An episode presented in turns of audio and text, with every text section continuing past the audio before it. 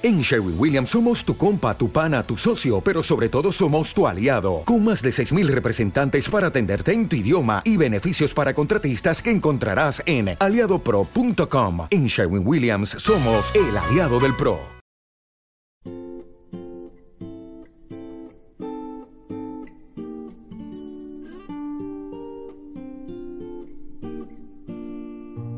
¿Eres un apasionado de Strawberry Fields y quieres agradecer tantas horas de entretenimiento? Apóyale y podrás disfrutar de episodios extra para los muy fans como tú.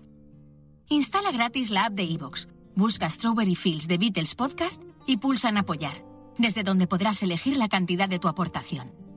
Si te apetece y puedes, te lo agradeceremos eternamente. Pero si no, solo debes seguir escuchando el contenido regular del podcast que seguirá ofreciéndose como hasta ahora. Anímate y colabora a que este podcast siga realizándose con la misma pasión e ilusión de siempre. Y ahora disfrutando de nuevos contenidos extra.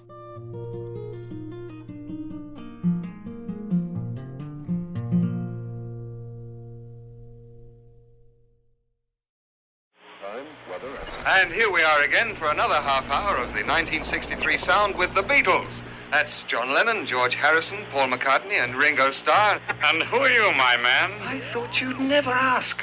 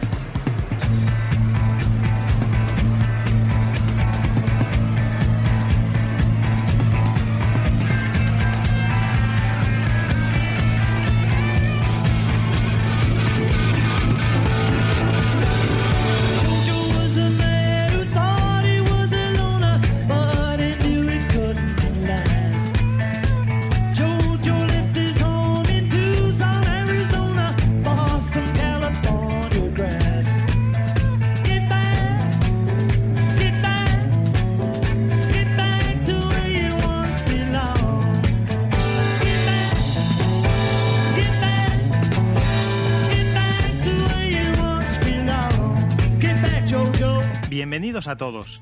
Esto es Strawberry Fields Exclusive, el programa hecho únicamente para las personas que han decidido apoyar económicamente el trabajo realizado desde Strawberry Fields.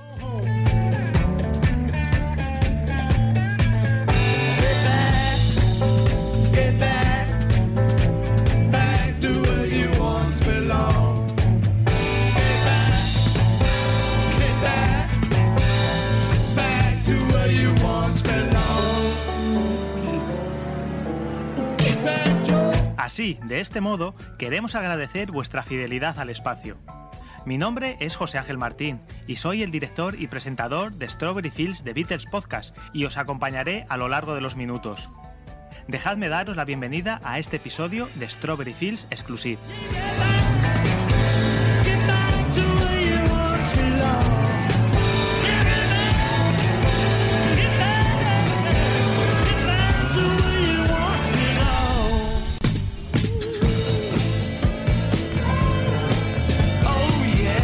Este espacio es posible gracias a Tini, Eva Paula Bonora Guas, Carmen García Peralta, Marta G. Navarro, Fátima Godaiba y varios oyentes anónimos.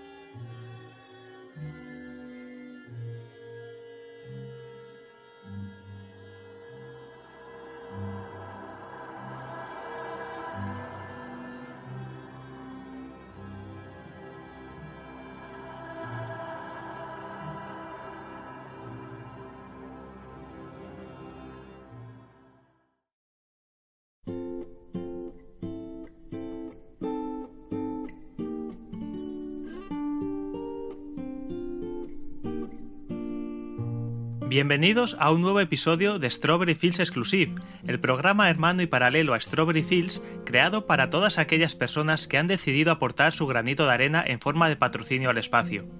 En el día de hoy estrenaremos una serie que hemos denominado Canciones Desmontadas y en la que trataremos de acercaros la historia detallada de un tema de los Beatles en cada uno de los capítulos que dedicaremos a esta temática. Lo haremos recorriendo la discografía del grupo de manera cronológica, aunque los cuatro primeros episodios no comenzaremos con las canciones de los dos primeros singles, ya que las mismas están incluidas en el primer LP Please Please Me, lanzado el 22 de marzo de 1963. Así que empezaremos con la primera canción de este primer trabajo de los de Liverpool, I Saw Her Standing There. El honor de ser el primero en cantar una canción del grupo en el primer disco correspondería a Paul McCartney. En sus orígenes el título era Seventeen y no contaba otra cosa que la historia de un chico que observa a una chica bailando en una sala destinada a dicha acción y tras comprobar que no hay otra chica igual, decide que no volverá a bailar con nadie más. Con el transcurrir del tema se produce una mezcla de arrogancia e inseguridad típicas de la juventud. Nada hace pensar que el protagonista vaya a ser rechazado, pero aún así se cuenta que mientras atraviesa la sala su corazón empieza a retumbar. Parece ser que la inspiración le llegó a Paul mientras volvía de un concierto que los Beatles habían ofrecido en Southport un día de julio de 1962. McCartney salía en aquel entonces con Iris Cadwell, la hermana del cantante liverpuliano Rory Storm, y en cuyo grupo Rory Storm and the Hurricanes tocaba la batería un tal Ringo Starr. Al igual que la chica de I Saw Standing There, Iris tenía 17 años cuando Paul la vio bailando twist en el Tower Ballroom de New Brighton, donde los Beatles tocaban con frecuencia. Era una gran bailarina, ya que se dedicaba de forma profesional al mundo del espectáculo e impresionó al bajista zurdo por esto y por sus piernas. Iris ha contado que Paul tenía intención de cedérsela a su hermano Rory para que la grabara porque pensó que sería una buena canción para él, pero Brian Epstein se negaría a tales intenciones. Según le contó Paul a Mark Lewison, la habría compuesto junto a John en el salón del número 20 de Fort Clint Road, el hogar de la familia McCartney, en septiembre de 1962. Ambos tocaban la guitarra acústica mientras Mike, el hermano de Paul, les fotografiaba. La letra sería escrita en un libro de ejercicios del Instituto de Liverpool. En sus orígenes, las dos primeras líneas eran She was just 17, never been a beauty queen, las cuales parecían contener una buena rima a juicio de su compositor principal, pero que, tras consensuarla con Lennon, terminaría opinando que no funcionaba. A John se le ocurrió la frase You know what I mean, que podía parecer una frase de relleno o bien una insinuación sexual, ya que la edad legal para mantener relaciones sexuales consentidas estaba establecida en 16 años. Años después... ¿Te está gustando este episodio?